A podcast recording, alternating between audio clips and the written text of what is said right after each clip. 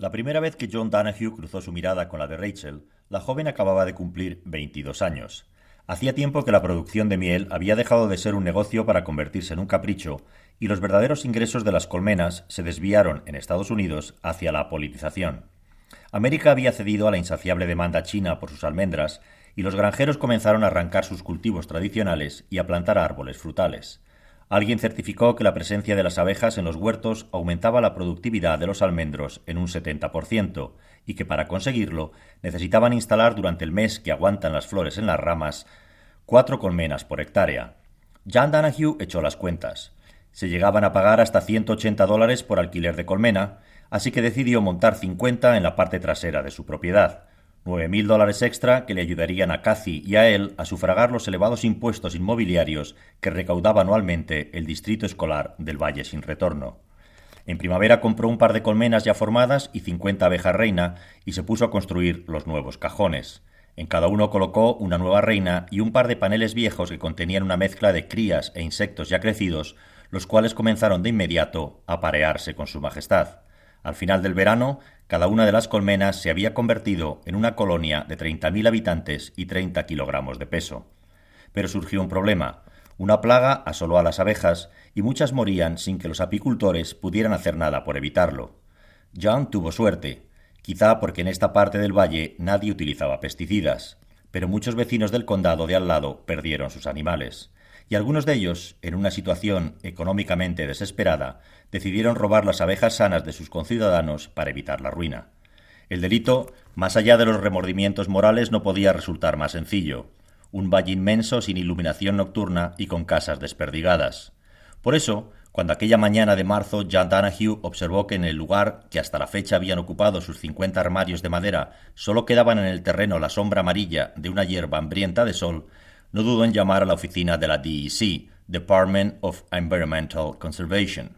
El agente Dave Corcoran se presentó a media mañana y enseguida le confirmó que se trataba de un problema que su departamento se tomaba muy en serio y que la suya no había sido, ni muchísimo menos, la primera llamada. ¿Qué posibilidades ve de recuperarlas? se apresuró a preguntarle John.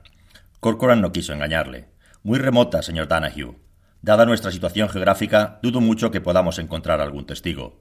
Es una ventaja que conocen bien los delincuentes. Ya, repuso Jan descorazonado. Y si les cogen, les soltarán al día siguiente y volverán otra vez a las andadas, ¿verdad? No, repuso el agente. Si pillamos a alguien, queremos una condena ejemplar. Nos encargaremos de convencer al juez para que estime la gran valía de las colmenas y en lugar de presentar cargos por Ordinary Grand Theft, lo haga por Animal Grand Theft, un delito mayor que la ley estipula para robos de más de 950 dólares y fue en aquel preciso instante que Jan detectó la presencia de Rachel dentro del coche.